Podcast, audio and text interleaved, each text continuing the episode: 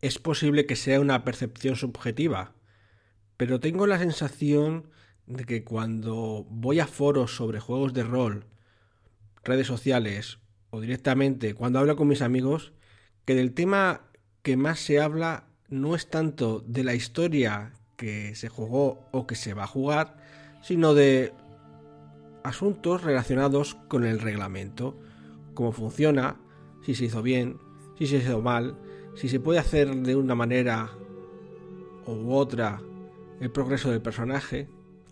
Es por ello que hoy en la Posada Mil Caminos hablamos de sistemas y reglamentos.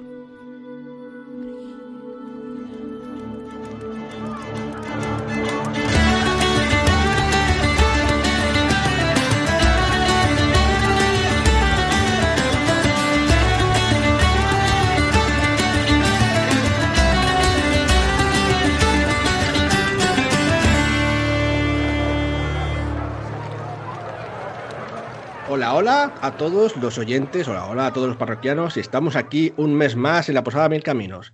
Y bueno, como sabéis, esto es una posada, así que no os sorprendas si entran y salen parroquianos en cualquier momento, porque bueno, pues eso es una posada y aquí la gente se sienta cuando quiere y cuando puede. Así que nada, pero para empezar, os voy a presentar los parroquianos que me acompañan. Tenemos por aquí a Alberto. Buenas. Hola Alberto, aquí a Sergio. Muy buenas. Y por último, ahí al fondo rezagado a Miguel. Muy buenas, ¿qué tal? Bueno, pues aquí estamos para hablar de un tema, en fin, mm, va a ser, yo creo que quiero plantearlo de forma didáctica un poco, pero está claro que está sujeto a discusión, que es el asunto de los reglamentos o los sistemas o los, yo qué sé, los core system, no sé si tienen algún nombre más, lo de los reglamentos y sistemas, sino la manera, la forma en la que nosotros, los jugadores, y el narrador interactúan con el universo que se crea en la mesa de juego, eh, pues para darle, digamos, algo de sentido y quizá justicia. Pero bueno, esos temas los iremos abordando durante, la, durante el podcast. De hecho, vamos a empezar por eso, por hablar qué es esto de los reglamentos en los juegos de rol. Eh, Alberto, así un resumen, ¿para qué valen los reglamentos? Pues a ver, yo diría como, opinión así un poco personal, que es el baremo en el que tú conviertes la realidad en la fantasía de nuestro juego. Cada uno utilizará un baremo diferente, ya sistemas diferentes y demás. Entonces, pues eso, yo creo que es pues el pasar un personaje, una aventura, una, una actividad, una acción a números. Si es, normalmente van a ser numéricos, luego hay sistemas que es diferente y demás, con símbolos y cosas así. Pero bueno, en general va a ser, normalmente va a ser eso, una adaptación numérica de la realidad para que podamos de algún modo manejarla en el juego. Vale, una definición.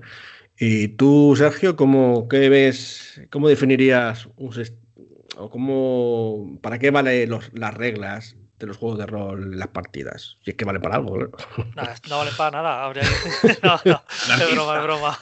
No, un poco estoy de acuerdo con Alberto. Es, es, es esa regla, valga la redundancia, con la que vamos a medir todo el universo de, ese juego, ¿no? Entonces eh, lo vamos a, pues eso, a llevar todo hacia, hacia esa vara de medir y entonces pues tanto personajes como pues situaciones, incluso eh, localizaciones, todo vamos a componerlo de acuerdo a esas, esas reglas, esa vara de medir que nos establece eh, el juego, para que todo más o menos fluya y, y encajen en todas las piezas dentro de ese universo. Y que no se desmadren los jugadores, claro. Ya. Eso, ahora sí, os, veo que parece que cuesta un poco dar con las palabras clave o las palabras claves para definir este asunto del sistema. A ver si Miguel está más. Nos, cuenta ahí un. Nos dice una frase mágica para definirlo bien. Voy a sacar la varita. No sé, es complicado. A ver, no sé, un eh, reglamento sistema para mí sería, vamos a decir, como un poco a ver si vale como el sistema operativo que luego te va a permitir eh, ejecutar programas en la ficción de alguna manera. Entonces, digamos, es el, los mecanismos que de alguna manera moldean la, ficción que van a jugar los, los, jugadores y donde se van a ver reflejado en sus personajes y que hacen sus personajes en la ambientación que juegas. Entonces tiene que calibrar ciertas cosas. Yo siempre un sistema lo defino a lo mejor en la mecánica que te permite la creación de esos personajes, dando lo que decía antes Alberto, digamos, una, eh, una manera de dar números a, cosas que son los personajes. pero no solo se queda ahí. Luego, por ejemplo, mide cómo se realizan las acciones en la ficción. Existe una mecánica, como puede ser el combate, por ejemplo. Y luego también a lo mejor cubre, por ejemplo, hay muchas que es el world building, la creación de mundos. Hay como por ejemplo Traveler, que tiene sistemas para creación de, planetas, creación de razas. O sea, que dependiendo del juego, ese sistema puede abarcar un montón de cosas de, de la ficción. Y luego hay sistemas que son muy parcos, donde queda todo el lado de los jugadores y queda todo más abierto. Yo creo que lo definiría un poco como la física dentro de la física de la realidad, un poco como una subfísica, eh, porque la física intenta, bueno, intenta explicar la realidad. En este caso no intenta explicar la realidad, sino que en este caso estamos creando la realidad y los personajes pues viven de esa física, de esa, de esos personajes dentro del juego viven de esa física, ¿no? Y tienen que operar pues eh, los personajes y el narrador, los jugadores tienen que operar eh, dentro de esos parámetros, ¿no? Entonces, yo qué sé, si para hacer una acción hace falta tener un dado, pues esa es, tu, esa es tu regla. Igual que para que nosotros lancemos una piedra, pues tenemos que hacer fuerza con el brazo o algo así, ¿no? Para lo que es más importante, yo creo, en mi opinión, mm, es para, digamos, eh, resolver preguntas que narrativamente o, resolver situaciones que narrativamente pueden llevar a un callejón sin salida porque, imagínate, yo te digo, somos eh, dos personajes y digo Alberto, su personaje le pego. Y dice Alberto, lo esquivo. Y yo digo, no, no lo esquivas. Que sí, que sí lo esquivo, que soy muy rápido. Entonces, ¿cómo resuelves ese pequeño problema? Esto puede, no solamente es para lo de atacar o esquivar, que es el ejemplo clásico, ¿no? sino que puede ser incluso eh, para cualquier cosa, incluso situaciones en plan pues, de, una escena. Nos escapamos de los malos, ¿no? que a lo mejor el juego rollo PBTA o Fate pues, eh, es así en general. Eh, dice el máster, no, no os escapáis. Dice que sí, que sí, que nos escapamos porque usamos esa física de gastar los puntos Fate o lo que sea para, para hacerlo, ¿no? respetando las reglas. Entonces dice el máster, claro, entonces sí. Entonces, bueno, eh, ya a partir de ahí, es verdad que algunos opinan que las reglas, eh, como dicen, pueden estar para romperlas, pero la verdad también que si las rompes, como que estás rompiendo un poco la física de tu mundo y quizás rompes tampoco, un poco la, el sustento, el, ¿cómo decirlo de una manera? El, la, suspensión de, credulidad, ¿no? De, creer que estás en ese mundo. Pero, porque sí, claro, si viene un señor Dios, un Deus Machine, ¿no? Diciendo, no, hace, pasa esto, pasa lo otro y tal, pues está mal. Pero luego también tenemos el asunto de, esta, de ese que se dice de no, no dejes que la realidad estropee una buena historia, ¿no? Entonces, a ese respecto, ¿cómo veis las reglas? Es debe ser siempre no, que las reglas no estropeen el, una buena historia o sea, que las, exacto, que, no, que la regla no estropee una buena historia o fíjate siempre en las reglas porque si no, la historia, la suspensión de credibilidad se va a hacer puñetas y, los jugadores ah, pues, se sienten un poco perdidos. Alberto, ¿cómo lo ves tú? Para mí, o sea, yo, en mi opinión personal, soy de respetar mucho las reglas. Ahora, también te digo que en algún momento dado, pues se puedan saltar o romper, pero por causas muy concretas y porque vaya un poco con la narración. Pues yo qué sé, me lo invento, pero imagínate que, pues tipo los juegos además de Dungeons and Dragons o tal, donde si tú, si yo tengo un cuchillo y se lo pongo a alguien en el cuello y, le tiene un ataque con ventaja y ese cuchillo le voy a hacer un D4, aunque le haga el máximo, los cuatro, y el tío tiene 100 puntos de vida, le va a tocar un matar. Claro, cuando la realidad te dice que si le tengo un cuchillo en el cuello, aunque sea el, caballero o el guerrero más formidable, si es un humano normal y le corto el cuello, se va a morir. Entonces, en, ese, en ese aspecto, pues a lo mejor sí permitiría, si yo tengo a ese super guerrero y el máster me ha engañado con, un sirviente, ¿no? Me imagino, lo más cutre que hay en el Dungeons and Dragons, y me pone el cuchillo en el cuello, pues no voy a decirle, pues no, porque me tengo 150 de puntos vida más. Entiendo yo un poco la lógica y ahí estamos reventando un poquito la regla, a lo mejor. Supongo que ya hay reglas, creo que había reglas añadidas, ese tipo de cosas y tal, pero bueno, que, en, algunos juegos pueden darse situaciones de ese estilo. Y ahí sí creo que son cosas muy puntuales además. Y creo que toda la partida puede estar, tanto el máster como los jugadores, de acuerdo en que es interesante romper la regla un poco por eso, porque si no, pues, eh, pues yo qué sé.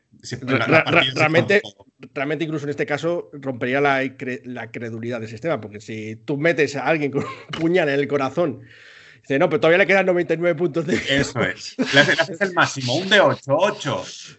y el tío con el corazón partido sigue dando hostias hasta que se la gane el resto Pues ya me dirás.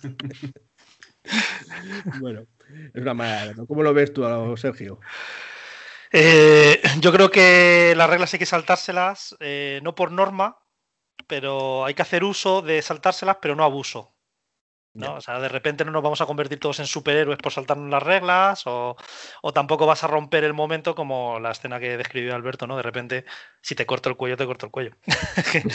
y si tiene sentido en la historia y en, y en el drama del momento, pues te corto el cuello. Y me da igual que tengas 150 puntos de vida pero como algo puntual. O sea, no voy a llegar en mitad de un combate y salto no sé dónde, llego, cojo, me pongo en tu cuello y te lo parto. Hombre, pues no, porque a lo mejor tengo una clase de armadura, soy un guerrero de no sé cuántas cosas. Entonces, es un poco, eh, depende de la situación y sobre todo como cosas puntuales, que no sea una norma saltarse la norma.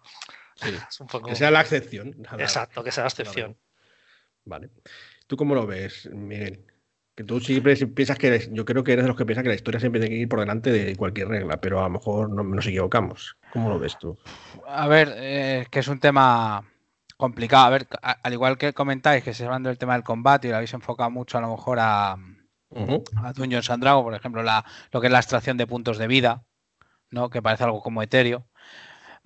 Yo creo que también por eso existen varios sistemas de juego, varios reglamentos que permiten, digamos, equilibrar la balanza en un sentido más narrativo que resuelven ciertas cosas de una determinada manera para que la, ficción fluya acorde a cómo les gustaría a los jugadores que fluyese y otros sistemas que a lo mejor te impiden que la ficción fluya de manera más, más cómoda y genere más situaciones como la que comentaba Alberto. el, caso que comentabais del cuchillo, creo que por ejemplo Fate, PBTA lo resuelven mejor en el sentido mejor para aquellos grupos que consideran que la ficción tiene más peso que el reglamento. Por eso, que lo bueno que exista, lo bueno que de esto es que existan varios reglamentos para poder equilibrar eso. Eso es que ya, ya te digo, no, sé. O sea, a mí la verdad es que siempre prefiero que exista un, una buena historia antes que yo que sé, que una regla per se.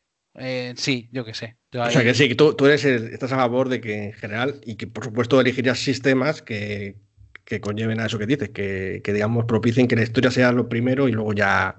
sí, o sea, para mí no es relevante eso de, lo, de los puntos de vida en el sentido de tener X o tengo un cuchillo, te quito un D4. No sé, para mí me, me da un poco lo mismo. O sea, creo que para mí no aporta nada de cara a lo que es el rol o la ficción. Vale, bueno, de todos modos, ahora hablaremos de los sistemas, eh, de varios sistemas de ejemplo porque incluso los eh, sistemas son un poco eh, como el Dungeon, ¿no? que son más tacticistas, y ahora hablaremos de esos, también tienen reglas excepcionales que, que, la excepción diciendo que efectivamente si le pones a alguien un cuchillo en el cuello, aunque sea un caballero con muchos puntos de golpe, pues, pues no, se muere. De hecho, incluso ya hablan de que los puntos de golpes, en este caso, en el caso del Dungeon, para que es el más conocido, pues es un poco etéreo, ¿no? Que es, no son, no son que te, hagan, te corten cuando te dan un espadazo, sino que en realidad te estás fatigando para esquivarlo y demás, en fin, que no, que no es exactamente así, ¿no? Pero eso es porque han ido evolucionando los juegos y, obviamente tanto el Dungeon como otros pues han cogido ideas de otros sistemas que tienen esas concepciones. Y bueno, por aquí tenemos a Claudia que ha llegado a sentarse aquí en la mesa, la última parroquiana de la noche o de la, mañana. Toca invitar. Exacto, ¿Eh? exacto. ¿Qué dices? Como es la, última, te toca invitar la ronda de hidromieles. La última mira, mira, mira, como encontréis cualquier excusa para no pagar, ¿eh? Pues si no, nos vamos por la puerta sin pagar, da igual. Claudia, luego te, luego te paso la factura. Ojo, Miguel, mucho ojo que el tabernero aquí se la gasta con un. Tiene, tiene un bastón debajo del, de la barra de los de tamaño oro. Bueno, pero ya eso según la regla. Pues estaban hablando, Claudia, de esto de las reglas, un poco de. ¿Qué nos parecía?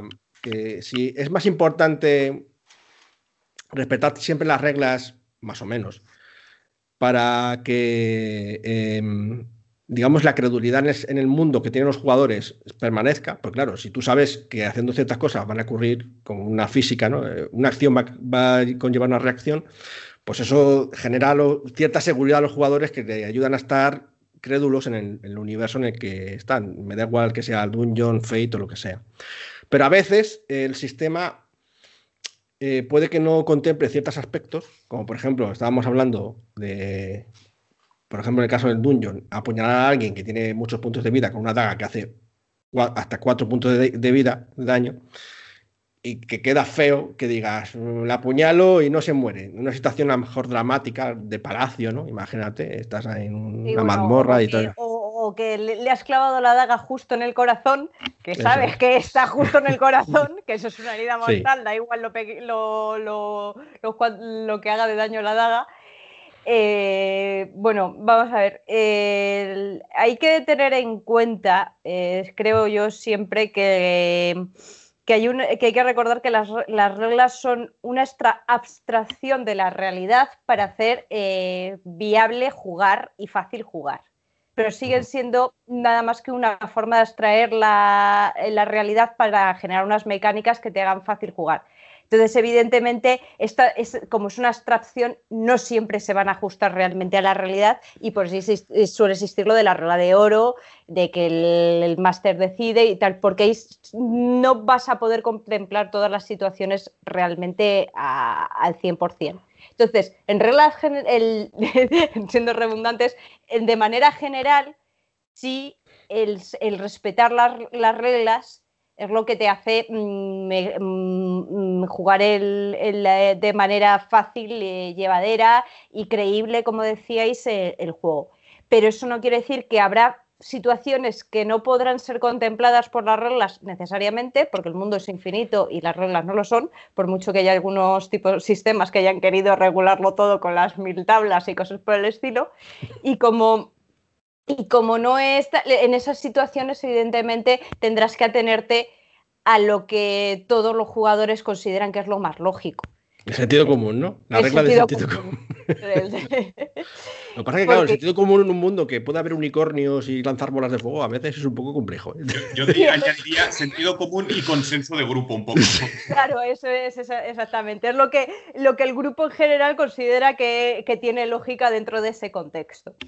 Yo creo que sí que eso hay que tenerlo en cuenta. Que a lo mejor eh, te va a pasar una vez en, una partida o, dos, en, me refiero a una partida de larga duración. Sí, a lo mejor solo te pasa eso si tienes suerte. Pero porque en general las normas están pensadas para que no tengas todos estos, pero te puede pasar y hay que aceptarlo y que está ahí. Yo creo. Bueno, pues dicho esto, yo creo que más o menos ha quedado claro lo que pensamos que son las reglas y para qué sirven y si hay que respetarlas o no. Mm, ya cada uno, como digo, en realidad es un poco subjetivo, supongo, y podría dar para debate indeterminado, infinito, como el universo, aunque el universo a lo mejor no es infinito, a lo mejor es discreto, ya veríamos.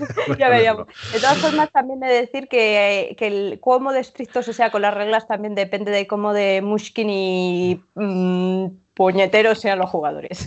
Y el, narrador, ¿eh? También. Y el narrador, y el narrador, evidentemente. Que sea proclive también a ello.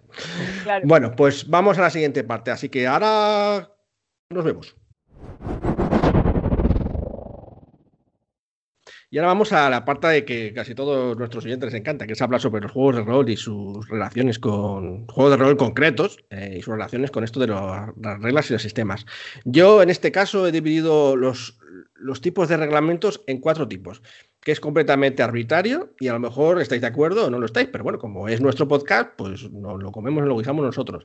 Estos son los cuatro tipos de sistemas que he considerado para que hablemos y varios juegos, que son los tacticistas, los funcionales, los seminarrativos, porque no encontré una palabra mejor, y los narrativos, los narrativos puros.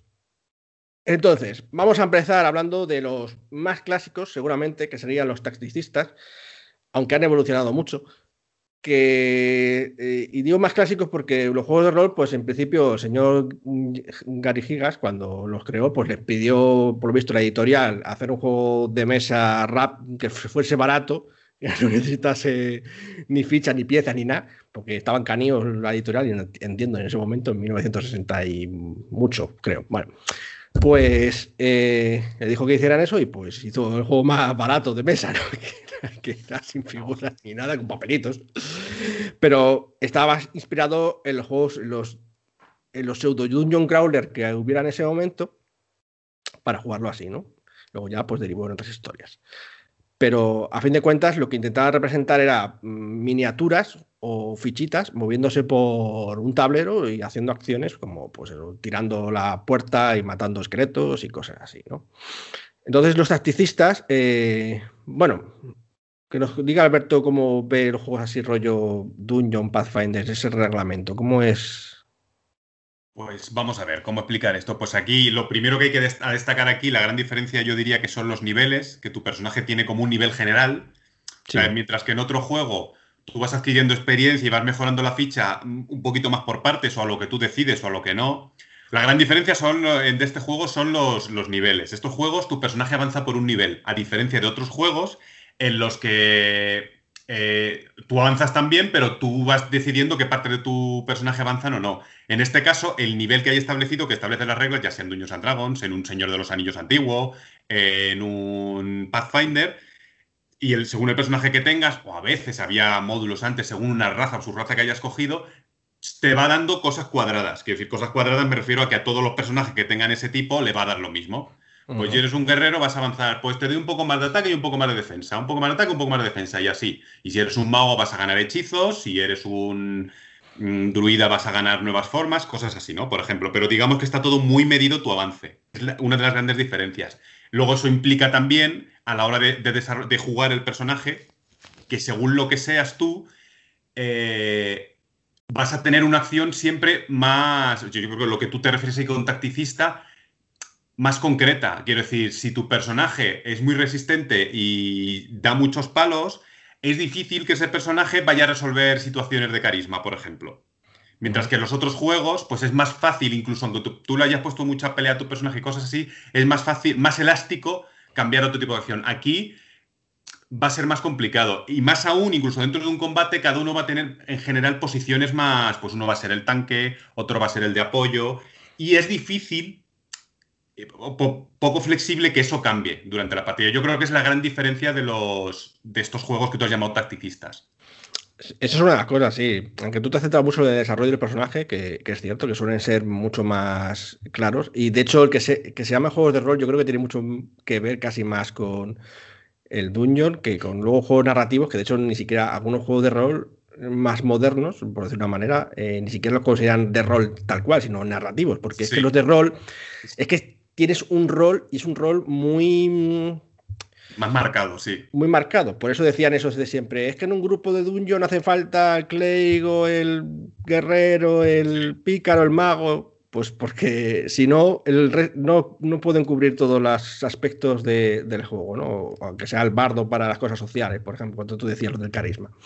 Entonces, claro, pues sí, eso, eso, eso es una cosa no sé si llamaría eso los aspectos más tacticistas. Yo, cuando me refiero a más tacticistas, quizás es más, porque la manera en que se resuelven las acciones, eh, eh, a mi modo de ver, eh, pues está como muy, muy bien definido. O sea, está muy claro que para pegar un palo tienes que hacer esto. O para convencer a alguien tienes que hacer esta, esta, esta cosa. Y si te sale, le convences. Si no te sale, pues no le convences. o puede haber ya en algunos más avanzados, pues puede haber grados de, que lo convenzas o que le hagas daño o que no le hagas daño o que los esquives. Obviamente ya lo de la, granularidad, eso ya depende del sistema y de hecho cuando más modernos son, más granulares son, porque por ejemplo los primeros Dungeon era casi, era casi de 0 y 1, era tomato, vives o mueres básicamente, no, no, tenía, no tenía puntos medios. Pero sí, como que y, luego las escenas de acción, sobre todo que están los tacticistas suelen estar mucho más eh, enfrascados en las escenas de acción, aunque no es necesariamente, porque de hecho pues, juegos como el Pathfinder y demás pues han añadido muchos eh, áreas en lo que puedes hacer la acción social también, por decirlo de una manera. Eh, está muy encorsetada, por decirlo de una manera, y, pasa, luego puede pasar cosas que a lo mejor son poco un poco dramáticas en su momento, como el hecho de mm, empuñalar a alguien y no matarle porque tiene 150 puntos de, vida y cosas así, ¿no? A que sí, que luego te ponen excepciones, en plan, no, porque si está desprotegido porque está tocando, tomándose una cerveza y le, y le puñalas, pues sí, le puedes matar. Bueno, es verdad que lo han añadido, pero lo han añadido a posteriores, ¿no? En sí, sí, es muy reciente. A ver, Efectivamente, yo eso lo veo como una debilidad, entre comillas, de este sistema. Y para cambiar un poco el tema de combate, que parece que estamos ahí enfrascados en el combate, pues ponemos, por ejemplo, yo qué sé, el eh, Starfinder. Starfinder, imagínate un personaje que es un ingeniero y que tiene que hacer a contrarreloj algo de programar o un hackeo, por ejemplo, algo por el estilo. Cuando a lo mejor imagínate que tiene mogollón, mogollón de puntos y no le sale, que dices, joder, a lo mejor es un poco increíble que, que no pueda salirle algo que sea sencillo, ¿no? O algo así. Pues un, un caso similar, ¿no? Que digamos es, un poco por la granularidad en este caso, porque sí que es verdad que a lo mejor todavía pecan un poco de ese poco granulares. Que, sí, que, fíjate que ahí sí que ha ido mejorando en plan, eh, si tu tirada, tu dificultad va a ser 20, pero si sacas 18, no, no lo has fallado del todo, sino que has conseguido una parte. Por ejemplo, te, pie más. Ese tipo de cosas, lo que tú se está añadiendo cada vez más para, pues eso, para flexibilizar un poco para cubrir, digamos, más aspectos de la realidad, como decía que la hacía en su momento. Pero bueno, así son estos juegos y son. Eh, pues así tacticistas. No sé si alguien quiere añadir más antes de pasar al siguiente. Eh, ejemplos de otros juegos. Eh, ¿Alguien? no, tanto como ejemplo, no. la sensación que me da de estos juegos es que, como heredan de los Dungeon Crawler del pasado o del presente, no lo sé, casi me puedo imaginar un tablero con las miniaturas y, jugando con esas reglas. Entonces, es, por eso es como todo muy cuadrado, ¿no? Porque vas de un sitio a otro, de hago una acción muy concreta, muy todo muy encapsulado. A lo mejor no es tan suave, ¿no? Por decirlo de alguna manera. Es un ajedrez venido a más. Es un ajedrez venido a más, sí. Sí, y entonces es, es, por eso también que se puede derivar que sean tacticistas, porque si te sabes bien las reglas, puedes jugar con ellas para sacar, utilizarlas a tu favor. ¿Sabes, por eso, por eso los que prefieren los Munchkin, ¿no? Y de hecho el Munchkin clásico viene ahí, claro. Claro, porque puedes, mm, eh, digamos, jugar a combinar adecuadamente las reglas a tu favor. Maximizar las prestaciones de las reglas, ¿no? A tu favor. Exactamente. Pero no deja de ser, bueno, lo que decía Sergio, que era que todo esto que estoy definiendo es un juego de tablero donde tienes al final un enfoque en el combate. O sea, los tacticistas no, no tienen en plan en cuenta, un poco lo comentaba Alberto al principio, la creación, cosas como la narración, o sea, está enfocado al final a algo determinista, que es una situación de combate que tiras un dado y se resuelve de una determinada manera. Te sale o no te sale al final. Yo por eso, o sea, sí, para mí es que no son juegos de rol. O sea, que es el eterno debate si todo eh, esto es un eh, juego de rol. En realidad, como hemos dicho, sería un juego de rol, lo que no sería, sería no, sería un juego narrativo. claro, menos, menos interpretativo, tiene menos en cuenta todas las cosas que se deja fuera que no son combate. De todos modos, al respecto de eso, pero no, no sé un poco el tema de este podcast en realidad. Eh, tú puedes, digamos, hacer tacticistas al combate, pero luego la narración puedes hacerla libremente, ¿sabes? Eso, eso también Sí, no hay, no, hay, no hay, nadie que te, que te obligue a tirar los dados para determinar si has convencido a la posadera eh, o, no la has convencido. Claro. O, porque puede, eh, el, director de juego perfectamente te puede decir, cuéntame la milonga a ver si me parece creíble o no.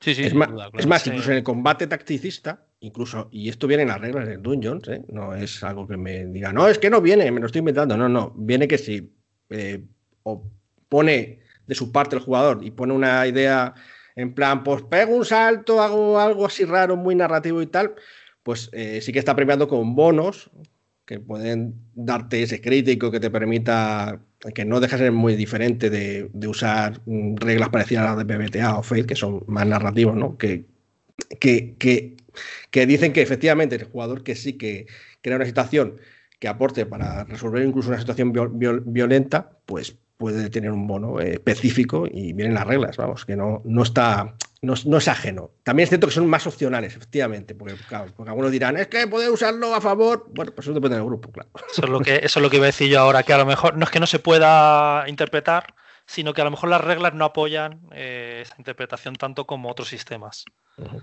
sino como son opcionales, pues también, pues si no lo aceptas, pues no lo y son, y son opcionales ahora, si nos vamos a ediciones del pasado. son inexistentes. Totalmente. Bueno, esto es el por, lado, por el lado de los tacticistas. Luego he creado otro que quizás sea el más confuso por la palabra que he usado, que son los funcionales. Y digo funcionales porque no se fijan tanto en resolver todo todos los aspectos de una situación al milímetro, sino que, mm, digamos que tiene un sistema como genérico que resuelve cualquier situación y, vale para cualquier situación, pero no, no ahonda en los detalles, no anda excesivamente en los detalles. Entonces, pues te da multitud de opciones, pero ni ahonda en los detalles, ni tampoco te premia por ser especialmente narrativo. Simplemente es cuando hay una situación en la que no se sabe, como hemos dicho al principio del podcast, si yo te pego y tú me esquivas, te, doy esta regla, pero solamente te lo da para esas cosas. O si yo le convenzo o no tal, y ya está. Y tú las usas si quieres, si no, o sea, porque cuando, cuando ocurra ese conflicto. Y si no, pues no las usas, ya está.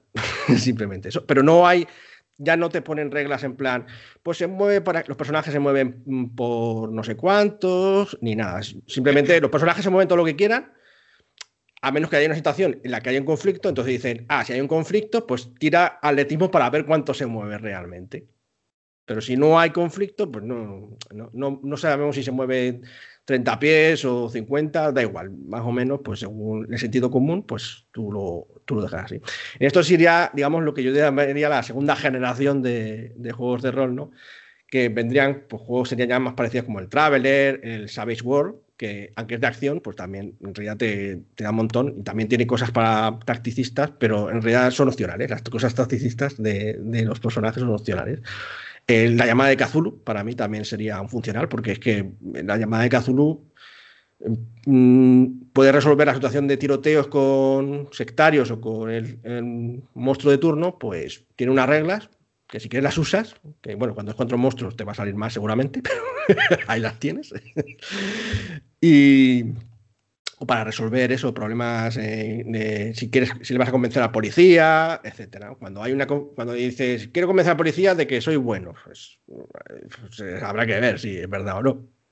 Ese tipo de cosas. Hay, hay multitud de ejemplos. El GURPS también sería un poco. Los sistemas, de hecho, en general, los sistemas estos genéricos que salieron en los 90, así rollo el GURPS, el, el Bueno, el FUTGE es un poco narrativo ya, pero sí, también es un poco para resolver esos conflictos y ya está. Y no, y no, no esperan ni explicarte cómo usar, digamos, figuras y, ni, ni, objetos y tal, ni tampoco esperan, ni te, ni te dan herramientas para que eh, los jugadores tiendan a usar la narratividad en su favor sino que simplemente cuando hay conflicto, tal. Entonces, pues bueno, no sé, Sergio, ahora, a ti te pregunto, ¿cómo este, este tipo de sistemas, eh, cómo los ves? Eh, ¿Son...? ¿Cómo los veo?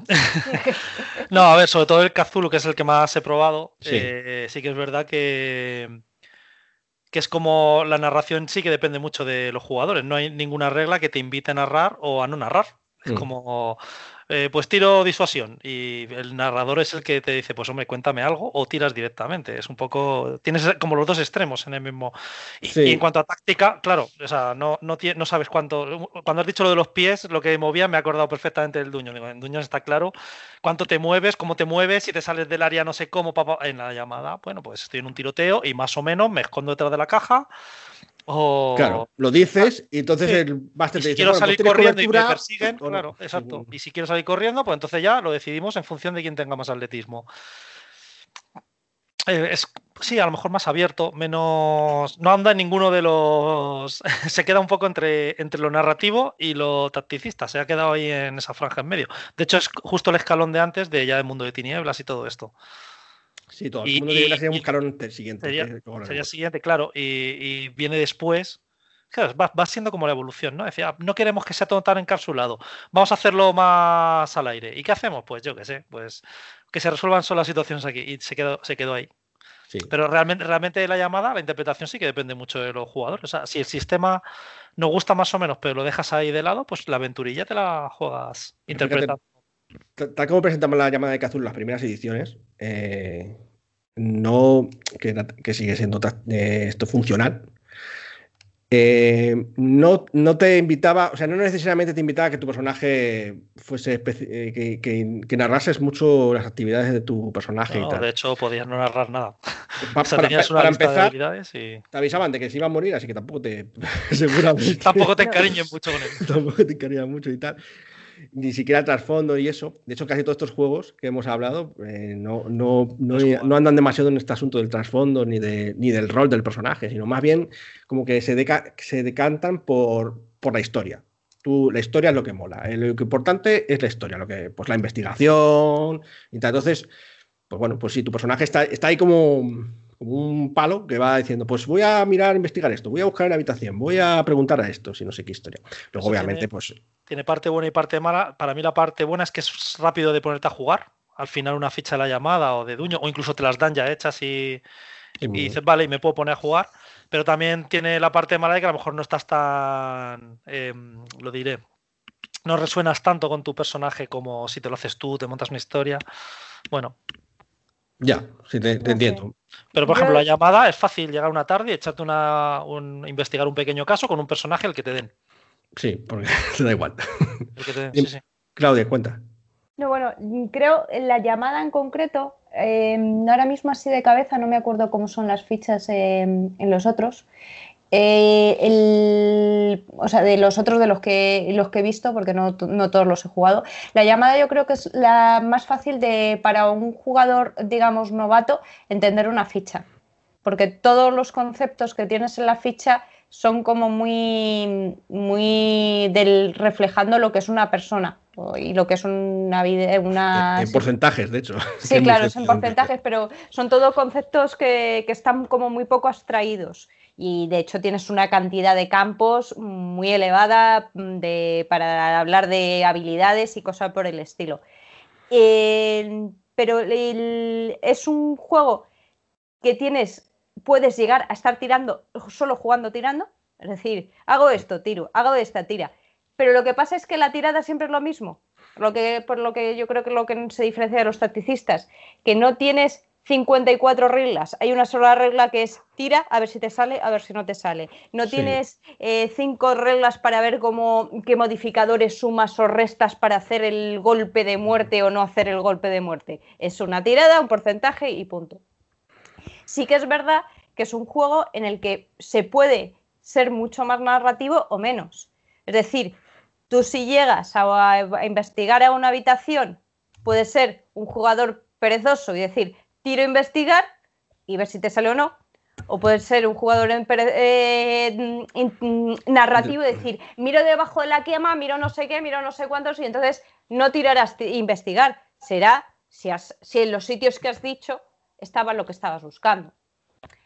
Eh, pero es que te, ahí es lo que estábamos hablando antes, el que tienes la libertad de hacer cualquiera de las dos cosas. Vale, y entonces, eh, Miguel, ¿entonces es un juego de rol o es narrativo el, la llamada de Cazulo? es que no me queda muy claro que es funcional. Entonces no pues, sé. Eh, sí, lo que he dicho, que no llega a ser. No, no, he entendido, pero que tengo como muchas dudas de que sea eso que decís. No sé. Eh, como si no los defines como funcionales, ¿cómo los definirías este, este tipo de sistemas? Claro, no, no lo sé. Estaba pensando que estaba pensando, por ejemplo, en Gunshow, que si encajaría en esa en esta definición. Gunshow es con un dado de 6, resuelves todo tipo de acciones que son, sea un combate, una investigación o una interacción social. digo, con un dado de 6 cumple un montón de funcionalidades, si queréis que encaje ahí. Yo creo que sí que encaja Gunso en, eso, porque en realidad tampoco Gunso te está animando específicamente a, narrar, a narrar más. Puedes si quieres, pero bueno, sí, sí, sí que puedes narrar más porque sí que Gunso resuelve, por ejemplo, o pretende resolver una cosa que le fallaba a la llamada de Kazulu, que era tienes un 99 o un 80% en buscar libros, tiras, fallas y dices, ostras, pero si soy un, un, experto bibliotecario de Oxford, ¿cómo no voy a encontrar un libro en la librería de mi barrio? ¿Sabes? Entonces Gunshow sí presuponía, cumplía muy bien la función, si lo queréis ver así, es decir, a ti te va a salir siempre algo y si aparte quieres gastar un punto a la tirada del dado de 6, pues eso que te sale te va a salir mejor. Y entonces sí que tenía una cuestión narrativa que yo creo que congeniaba muy bien, que era decir, hago esto, investigo esto y además pues miro aquí, reviso y saco una lupa y miro a Sao y es como que de alguna manera narrativamente potencias el éxito que te va a dar el narrador sí o sí, pero narrando vas a conseguir más cosas, por ejemplo. Entonces, no sé, pues sería funcional, pues yo que sé, es que es súper complicado. A lo mejor, A lo mejor un show, de hecho, puede que sea más bien narrativo o semi-narrativo en ese caso. De todos modos, mm, depende también porque ha habido varias versiones de lo de Show y había algunos casos que eso que dices tú es cierto a veces, porque cuando te quedabas sin reserva de puntos, de, porque uso es como que tiene una reserva. Un pool, sí. Pero me refiero que te ibas a cuando se te acaba, bueno, no tiene por qué. Si, por ejemplo, en algún caso. resuelves eso, que si tú buscas pistas, solo por el hecho de estar en el sitio donde está la pista, la pista te la llevas. Si es una pista que evoluciona a la siguiente escena. Otra cosa es que tengas información adicional que sí, que si no tienes para gastar, pues. O sea, que no es que sea un sistema perfecto, ni mucho menos, claro. Pero que se cumple una función muy sencilla. Yo creo que sí que, fíjate, vamos a meter más show en el siguiente porque mm, de hecho va un poco de eso los seminarios. Creo, creo, que un poco con lo que a lo que quiere llegar Pablo con diferenciar este, este grupo de juegos, a ver si me puedo estar equivocando, claro, es que no tienes reglas específicas para añadir, ayudar a la narrativa, ¿vale? Y tampoco tienes reglas específicas para aportar tacticidad simplemente tienes reglas básicas para resolver cualquier situación, pero son de un, como digamos, la estructura de regla eh, de resolución es la misma y es muy básica. No, no, tienes nada ni que ayude a que sea todo muy táctico, muy ni nada que ayude a que sea todo muy mm, más narrativo. Y si lo hay es opcional, realmente. Está ahí, pero no, no es el, núcleo de la idea de, de, los sistemas estos. No, pues eso, por eso lo digo que es una evolución, pero sí, añadir tal. Un show es que en realidad es mucho más moderno que, que la llamada, entonces, pues bueno, tenía esa historia. Pero bueno, más o menos así, no sé si alguien quiere añadir algo más, Alberto. Solo añadir un punto en común con el grupo anterior, que sería un poco que, digamos aquí las tiradas te salen o no te salen. Es como que tiro buscar libros, 50% te sale. En la mayoría de estos son así, sí. Claro, pero y, como que da un poco igual, pues si lo hacen pero si había algo más que declarar, si ves algo más, ¿no? Un poquito eso que decíamos antes también que comentábamos, que, que te sale la acción, pero no, tú no sabes si te ha salido puta madre o si te ha salido muy mierda. ¿Lo has hecho o no lo has hecho? Sí, correcto. Un poquito así que también le, le, quedaba ese punto, yo creo, en común con el tacticista al principio, de, pues eso, de, de que tú has realizado una tarea, una acción, un buscar libros, un ataque, un lo que sea, y te sale o no te sale, pero las cosas pueden, no, no tiene, es como blanco-negro, no tiene grises, se queda un poquito ahí. Sí. Vale, pues dicho esto, eh, vamos a los seminarrativos. Y digo seminarrativos porque, bueno, eh, que más o menos son muy parecidos a los funcionales, como hemos eh, hablado antes. Pero ahí sí que añaden, empiezan a añadir reglas Sergio, ¿quieres algo? No, no, no, no. Estás tocando. Perdón. no para de tocar cosas y no sé No, estoy tocando un montón de cosas porque se me había quedado totalmente bloqueado el Skype y parece que ha vuelto y estaba por aquí tocando, perdonad. Vale. Digo, eh, son reglas eh, que así que acompañan a, o, que animan a, narrar, pero de una manera un poco sin, abandonar de todos modos sus, raíces de que te pueden salir mal las cosas realmente. O sea, pueden no salirte las cosas. Que es un poco lo que hablábamos antes, lo del Show. ¿Qué pasa? En esto, en esto ya sería ya la tercera generación, como llamaría yo, que serían los juegos como Mundo de Tinieblas, Leyenda de los Cinco Anillos, Ars Magica, Fading Suns. Y en estos, en estos sí que te dan muchas opciones para conseguir, en muchos casos, eh, casi de manera segura, ciertas acciones, por eso añaden conceptos como la fuerza de voluntad, que si el vacío, que si los puntos de weird, que si la confianza.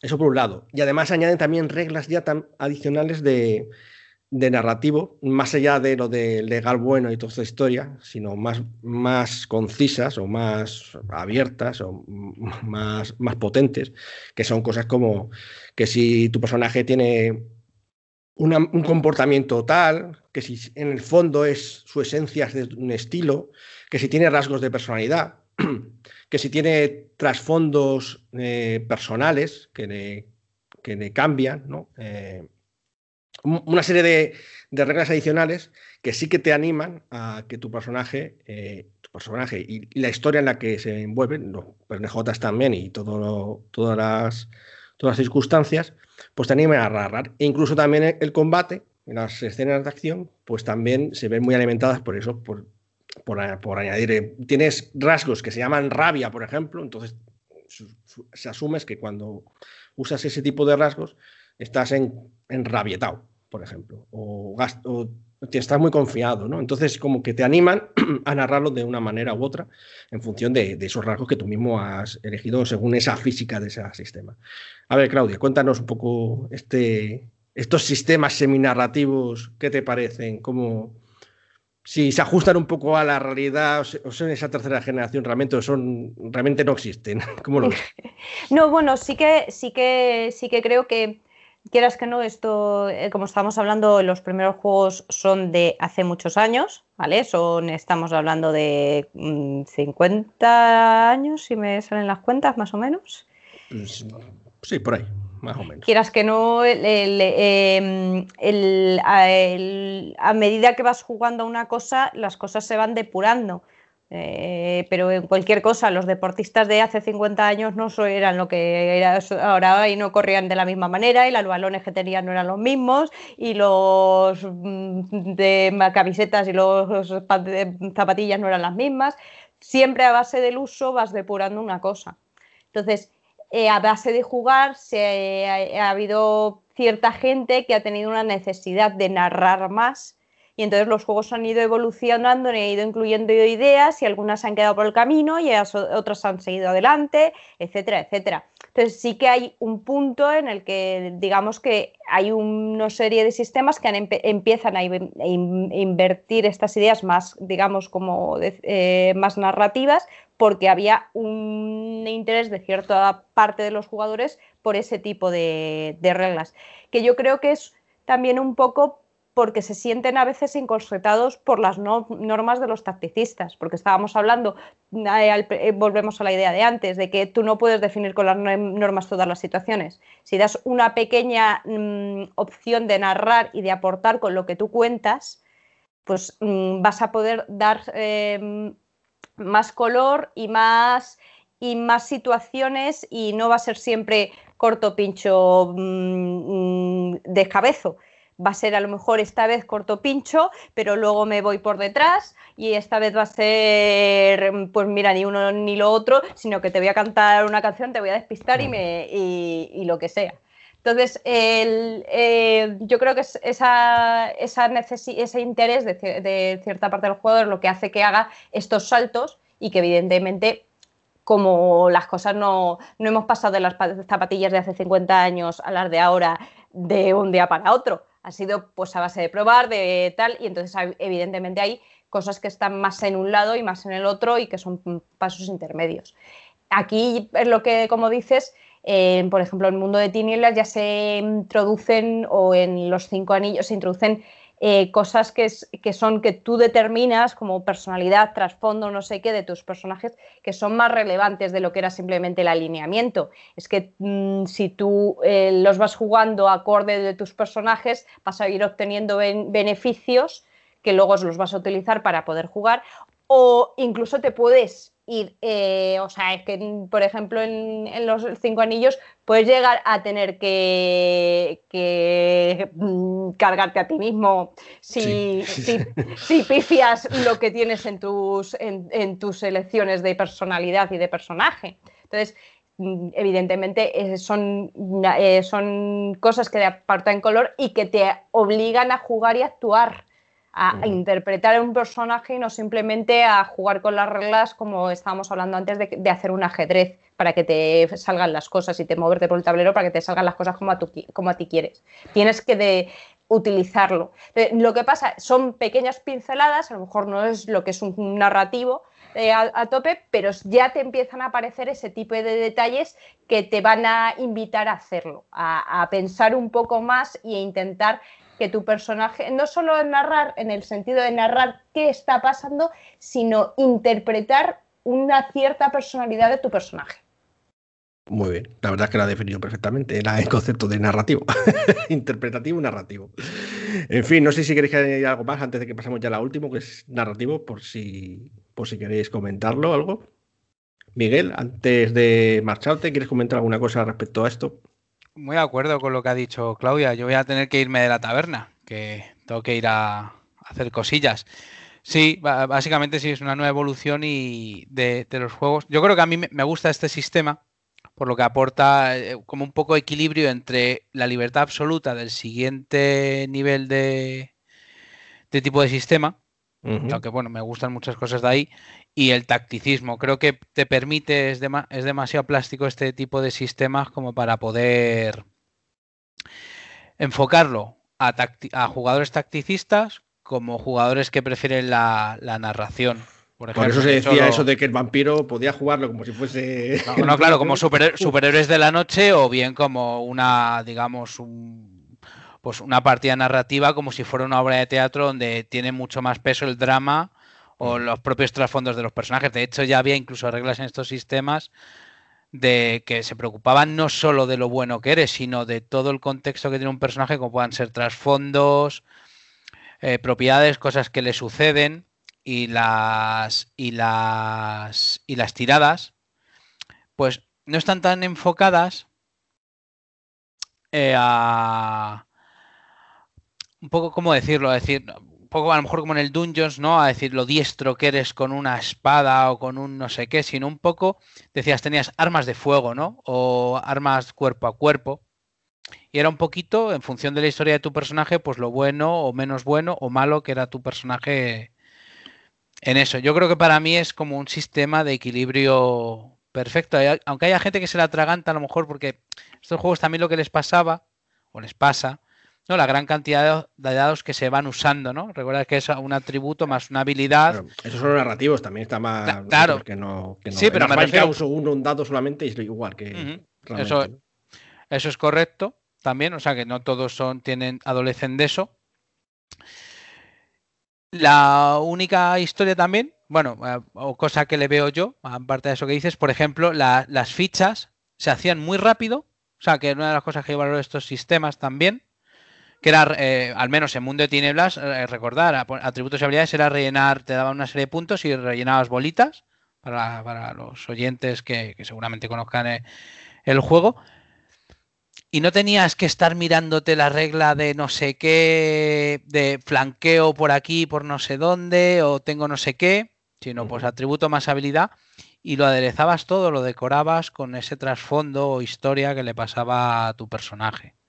También, entonces, no sé, a mí, o sea, un juego seminarrativo sería Mago, por ejemplo, a mí son los que más me gustan también por ejemplo, que creo además tiene junto con Ars un sistema de la magia, o sea, creo que de los mejores sistemas que tienen de cara a, con la diferencia de un Dungeons, ahí sí que se lo meto. En Dungeons te daban los hechizos, una, listas de hechizos de druida, de bardo, de mago, lo que sea, hechos. Joder, pero estos sistemas te permitían incluso narrar cómo iba a ser ese hechizo a, gusto del jugador. O, entonces, yo, eso sí que es una mejora para mí muy interesante de estos juegos seminarrativos. Bueno, pues aquí queda la opinión de Miguel, que nos tiene que abandonar, que le están llamando. Así que, bueno, que luego nos vemos el próximo mes en la taberna, ¿no, Miguel? Os dejo unas monedas para pagar vale. Deja propina el salir. Venga, cuidaros. Hasta luego. me, tengo curiosidad si por saber si precisamente, porque de lo que más, el de a lo mejor ha sido por, por, mi experiencia personal, porque muchas veces esas cosas dependen, pero yo la mayoría de los jugadores de juegos de rol en vivo que conozco son de este tipo de sistemas, sobre todo del mundo de tinieblas. no sé si, es casualidad eh, particular o, es... Eh, igual hay que tener en cuenta también que Mundo de Tinieblas hizo la línea esa del teatro de la mente. Sí. Y digo yo que... no son iguales, que son más, más sencillas aún, son más narrativas aún. Claro, igual por ahí pues si lo bebieron mucho, pues les es más fácil traspasarlo a un vivo. Lo que siempre decimos de un vivo, que hay ciertas cosas que a lo mejor es más complicado de hacer a la hora de interpretar o de tal. Claro, también ocurre una cosa que estaban ambientados en la época actual. Entonces era fácil llevar. ¿no? Y, bueno. Además, la eh, época le gustaban los góticos y esas cosas y tal. Claro, efectivamente. Es así. Se juntaron una serie de factores que hicieron, es verdad, que se jugase mucho al vivo de Mundo de Tinieblas. Pero bueno. Pero hay que decir también que hay un tipo de vivo que no es actual que ha tenido mucho éxito, que es en Leyenda 5 Anillos. Los vivos de Leyenda 5 Anillos se cuentan por muchos, ¿sabes? Y son de los más... Sí, pero lo, que, pero lo que me refiero es que si os fijáis, lo, no lo sé si ya te digo que a lo mejor en otros sitios hay de otras cosas y es solo casualidad de, de lo que conozco, pero son de este tipo de sistemas. Sí, sí. Sí, que no juegas al Dungeons en vivo. Eh, bueno, imagínate jugar al Dungeons en vivo. Claro, que si quieres jugar tacticistamente. Es como los, como los chistes que hay de YouTube, ¿no? De gente haciendo ¡Ah! ¡Ah! Claro, claro, claro, claro. Está muy gracioso, pero claro, no, no lo mismo. sí, bueno, supongo que también cuando nació el concepto de narratividad y empezó a ser más potente, no es que no, no, no quiero inventar a modo tinieblas, pero es verdad que Vampiro pues fue y Ars Magica ¿no? fueron los que digamos que metieron la cuña y ya la gente, oh, eh, cambió, eso fue claramente un antes y un después en los juegos de rol cuando introdujo, introdujo estas historias. Y luego pues otros más, como Leyenda de Cinco Anillos, Fading Sun, pues le siguen a... Yo ahí veo una particularidad también en, la propia narrativa de los juegos, pues que eh, si volvemos un poco a los tacticistas, a un Pathfinder o un Dungeons and Dragons, al final casi todo en, general se suele saldar con vamos a matar al liche, al rey liche, al dragón o cosas así. Es como el, epicentro de la aventura. Y Aras Mágica, en un epicentro de la aventura, podía ser perfectamente un tribunal con magos discutiendo. En Vampiro podía ser perfectamente una, un baile de máscaras donde hay un montón de trasiegos y como mucho lo que va a haber es a un tío que le, que le matan. Entonces es más fácil de llevar también a... Pues eso. Sí, que, evidentemente en Dungeons and Dragons puedes hacer una historia que sea más tal, pero lo que pasa que el concepto de las historias que se te planteaban inicialmente era más de lo que dices tú, de un. de porque es como surge de los dungeon crawlers, eh, el concepto que tienes es de recorrer un dungeon, de matar a un dragón o de no sé qué, y en cambio, el tipo de historias que te empiezan a sugerir en este tipo de juegos ya te empiezan a plantear otro tipo de historias, que es cuando abren la mente también a los demás para que digan, ah, pero es que esto también lo puedo hacer en Dungeons. O... Eso es. Pero han abierto la veda ahí. Efectivamente, en Dungeons tú puedes coger, por mucho que uno lleve un guerrero, un bárbaro y un no sé qué, pues haces que el noble de turno ha hecho hace un baile de máscaras y cada cual se las componga, interprete y hable a su a como es su personaje. Quiero decir, mm. pues el bárbaro, el bárbaro semiorco, pues gruñirá a la gente y asustará a casi todo el mundo, pero llegará un momento donde ese gruñido le venga bien porque haya que amenazar a alguien, por ejemplo. Claro, sí. incluso los gruñidos pueden ser útiles, porque antes, pues no, pues ahora sí. Bueno, pues luego tenemos ya, por último, y aquí seremos breves, eh, que son los sistemas narrativos puros.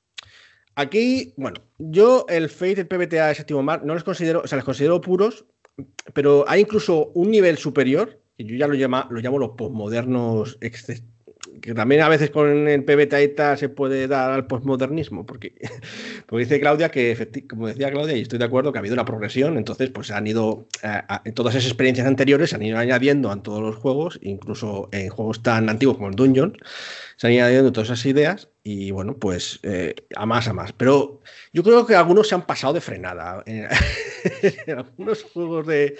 Pero por supuesto, esto ya es una, una opinión personal. Miguel diría, no, una lástima que no esté aquí para discutirme, ¿no?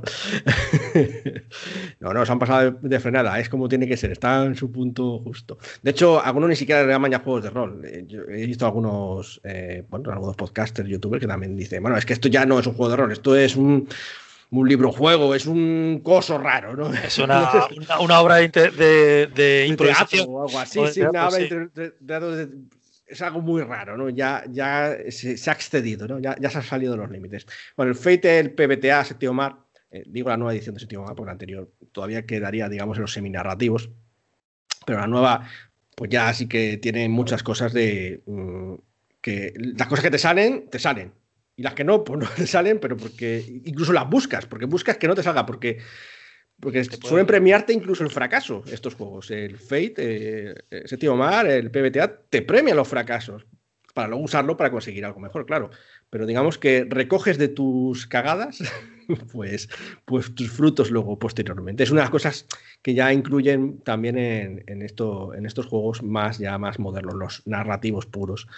Y, y además luego te abandonan casi que totalmente eh, cualquier idea tacticista de, los conflictos. Ya no hay, casi, casi no hay ni turnos. Eh, a lo mejor una situación contera se puede resolver con una sola tirada. Dice, hay un combate contra tres mm, orcos, porque hay juegos de Dungeon, de, estos narrativos, que, que hay, te puedes llegar a una habitación, hay tres orcos, un perro de tíndalos y un no sé qué y vosotros sois no sé cuánto, pues hacéis una tirada por todos y a ver qué pasa. pues sale que, os hace un poco de daño, sea, que, y, como que interpretar la situación y ya está, muy sencillo, no, no, explora, intenta que acabar con todas esas situaciones, digamos, de conflicto hiper rápido, no, no, no hace ni, casi ni turnos o muy pocos, siempre busca eso, que, fluya lo que es eh, la parte narrativa y las situaciones de conflicto las resuelva todas de golpe Mm, de, un solo dado, de una sola carta o lo que sea, el sistema que use, ¿no? Porque, bueno, se puede usar, siempre hablamos de dados, pero incluso los sistemas antiguos, incluso Dungeon y tal, ha usado cartas en, algunas ocasiones. Eh, bueno, ahí yo no sé eh, si alguien quiere opinar algo más, o como no estaría aquí Miguel para comentarlo, pero no, está. Eh, yo los narrativos estos, pues mm, a, mí no me disgustan tanto, lo que pasa es que es verdad que eh, quizás nos han pillado un poco a traspiés a veces y no terminamos de digerir del todo. Yo creo que sean... Eh, pasa un poco como eso, da la sensación de que saltarse las reglas es la regla. Muchas veces. No, sé yo si, llegan a ese nivel sí que yo entiendo que cuando estás muy acostumbrado a los otros hay un cambio de paradigma que puede costar. A nosotros nos ha costado con el Fate y los aspectos.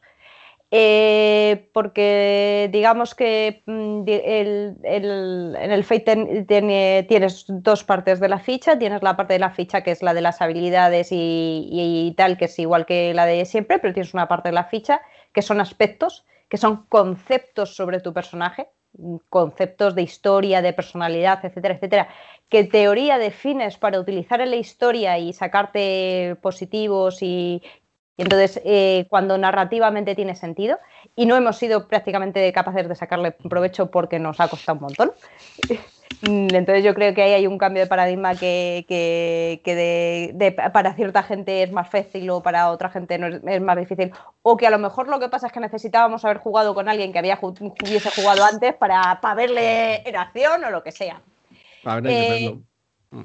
Hay una cosa también que quería comentar así, que eso seguro que queréis comentarlo todos, eh, es el aspecto de estos, la mayoría de estos juegos que ya, ya empezado a introducir los, los semi-narrativos, que es se quejaban mucho, creo que lo decías tú antes, Claudia, se quejaban mucho los que querían más interpretación que les, eh, les constreñían las reglas tacticistas.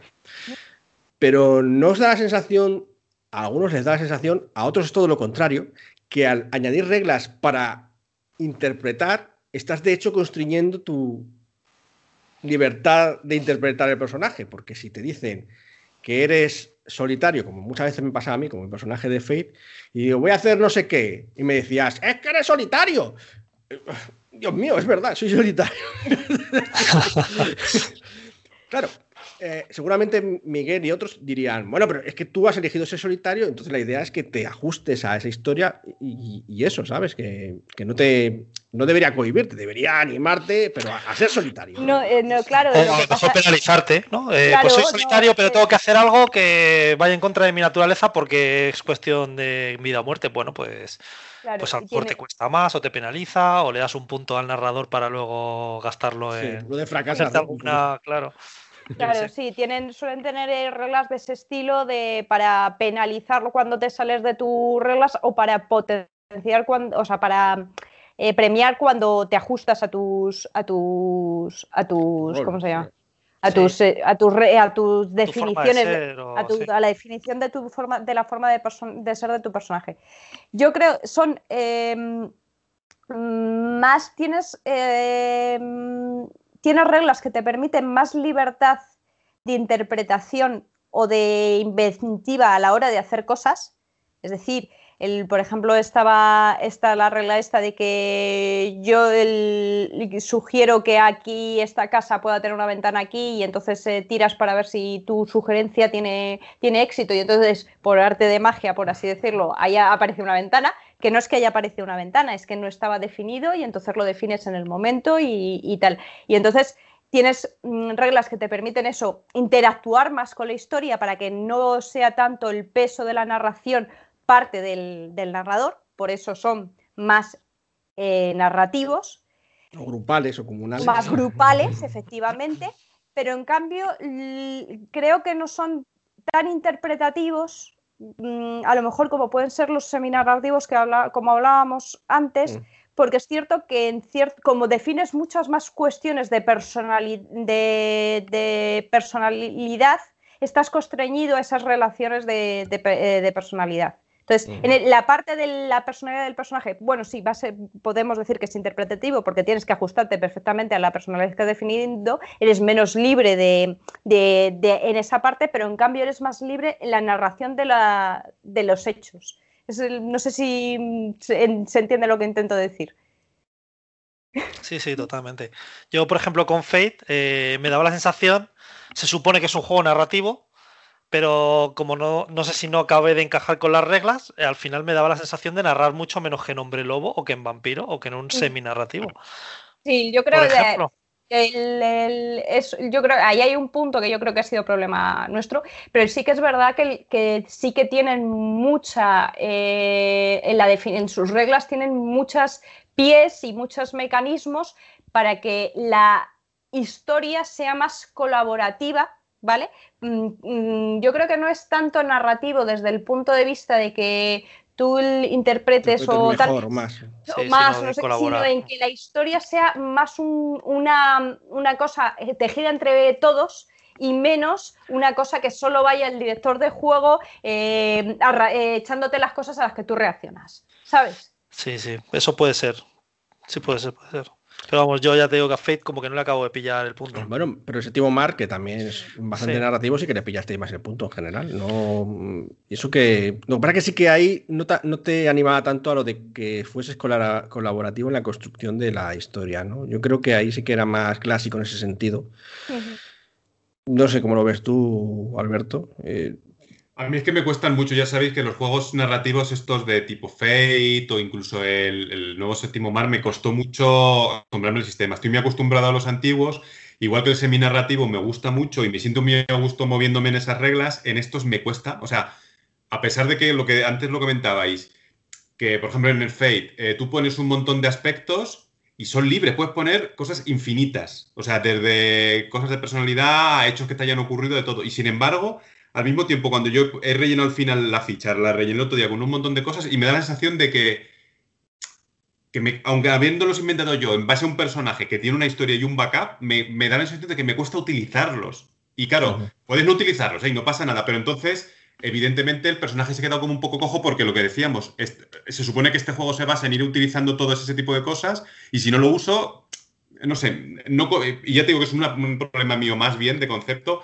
que me cuesta pillarles el... A lo mejor estoy tan acostumbrado a tener reglas que prefiero eh, discutir sobre unas reglas incluso cambiar esas reglas, que, pero que haya un, orden, digamos, establecido. Pero ya te digo, es una cuestión bastante, bastante subjetiva. no te, te pasa eso de que, como parece que siempre se rompe la regla, dices, pues no sé qué agarrarme, ¿no? En plan. Sí, no sabría decirte si es eso, que bueno, pues yo que sé que me ha adaptado mal, pero a lo mejor me, pero me cuesta, quiero decir, me cuesta meterme a la hora de jugar incluso.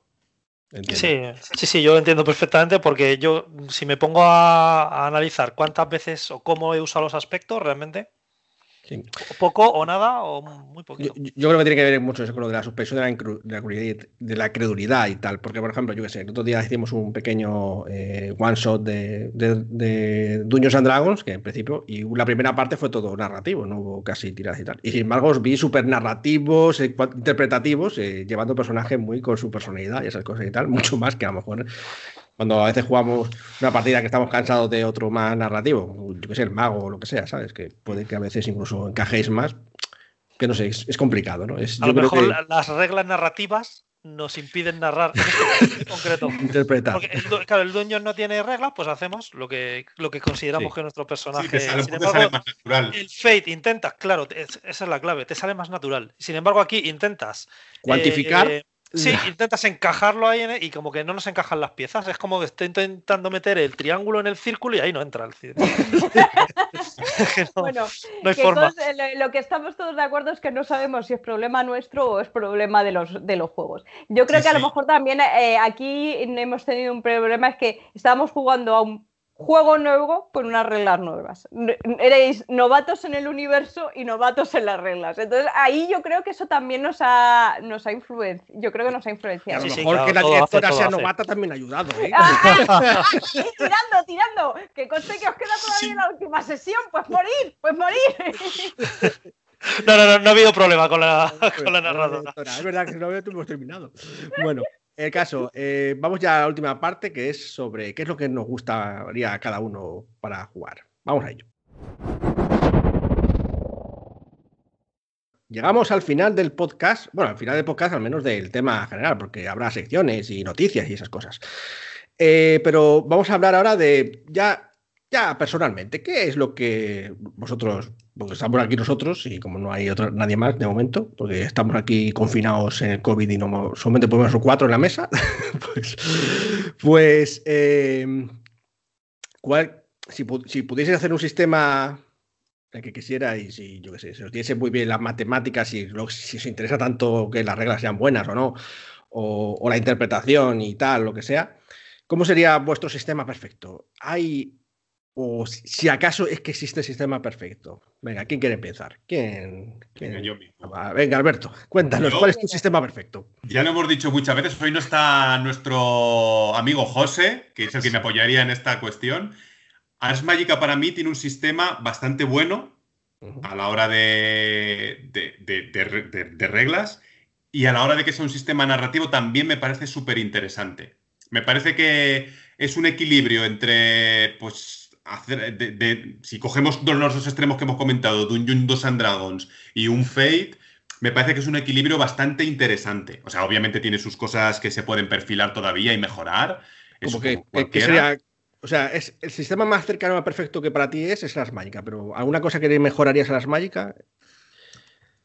Pues la verdad es que hace tiempo que no jugamos y ahora mismo, como es de, de, rolear lo que dices, ay, esto me gustaría cambiar. Ahora mismo no me viene ningún ninguna cosa en la cabeza, pero el combate hay alguna cosa que no me queda muy clara, cuando los niveles de vida y demás, hacerlo un poco más claro, pero bueno, me parecen detalles eh, bastante más secundarios, pero en general es cierto que hacer una ficha es largo, no me no digo complicado, digo largo, es largo y hay gente que a lo mejor eso le lleva por la guía de la amargura, a mí en concreto no, pero aún así creo que la, la ficha se ve muy clara una vez que está hecha, es muy, muy ordenada, muy clara y creo que, que percibes muy bien al personaje, además eh, pues toda esa parte de méritos y defectos que hacen que tu, le da a tu personaje tanto cosas narrativas, porque es la base narrativa de tu personaje, es la historia de tu personaje puesta ahí, pero al mismo tiempo te da unas características por si al final a ti te gusta un poco de Munchkin o tipo Dungeons, tienes un poquito ahí. No es obviamente lo mismo, pero yo qué sé, pues tengo sangre de hada, pues tengo un poco más de presencia.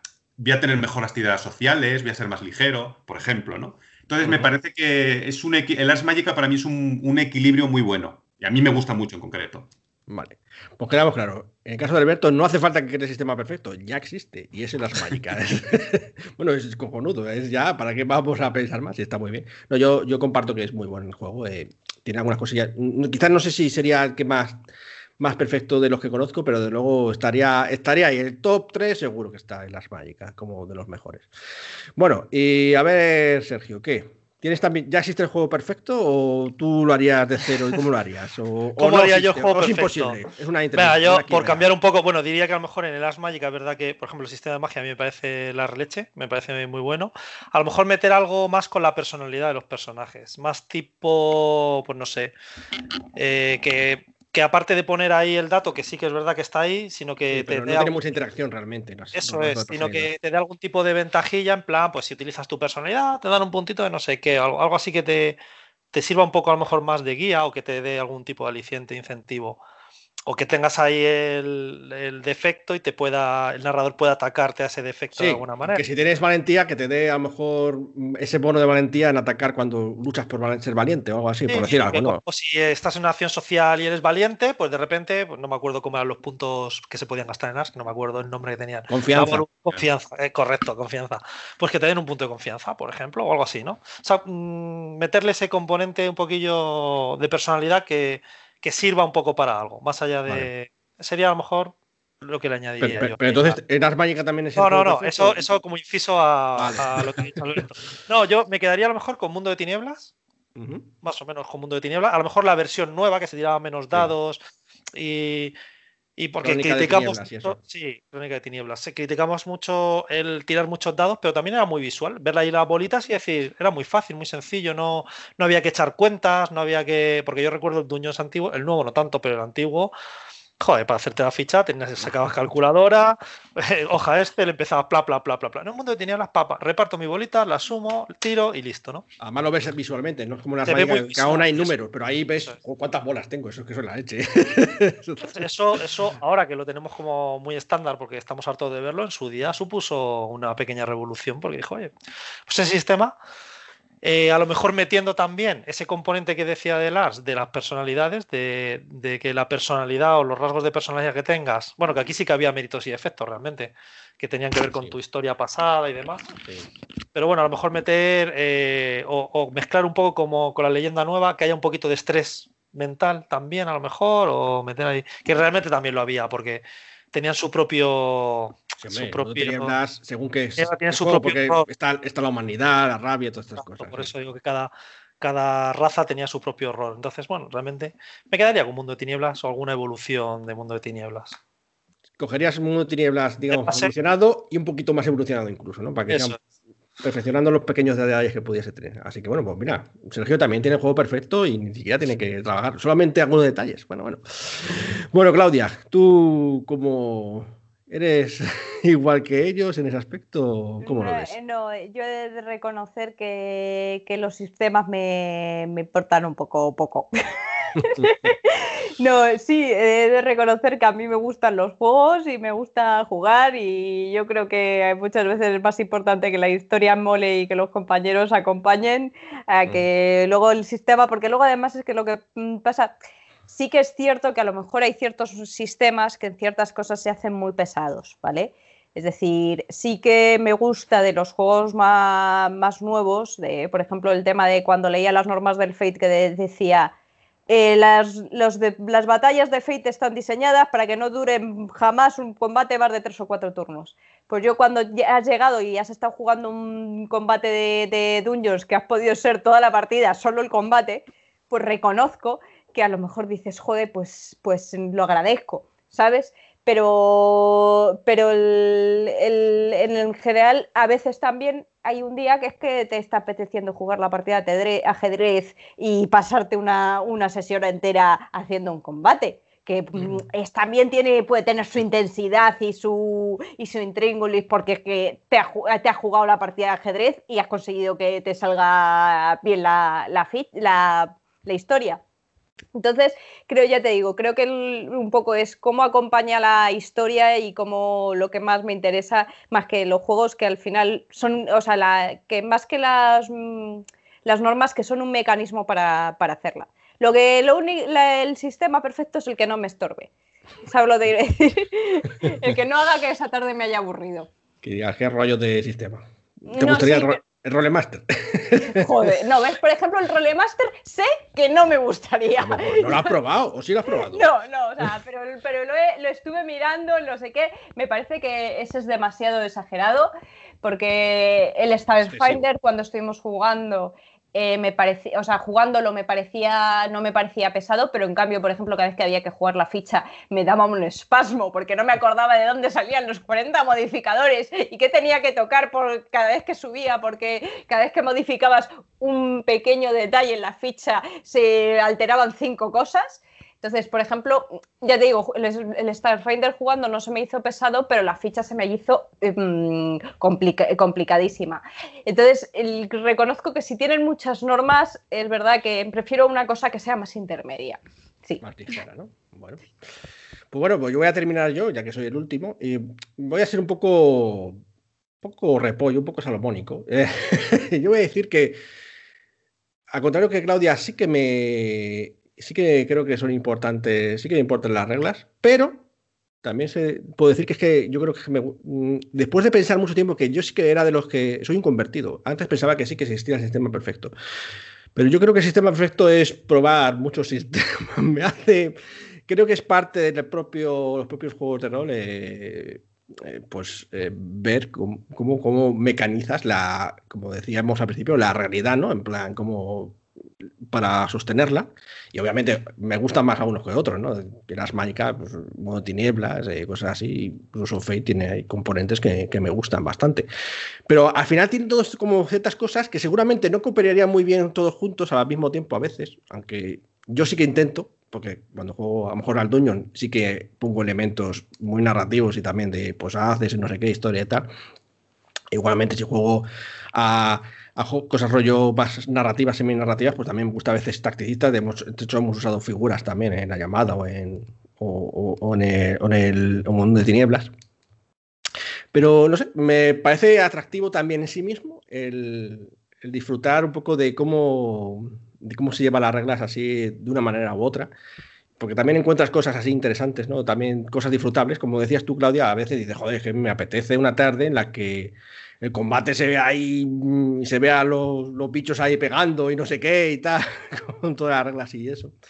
Y bueno, eh, y a veces incluso, incluso, incluso lo de, la, lo de la ficha así compleja a veces también tiene su, su aquel. Alberto, por ejemplo, le gusta también hacer muy definida la ficha, ¿no? Que le gusta así que, que tenga muchos detalles y eso.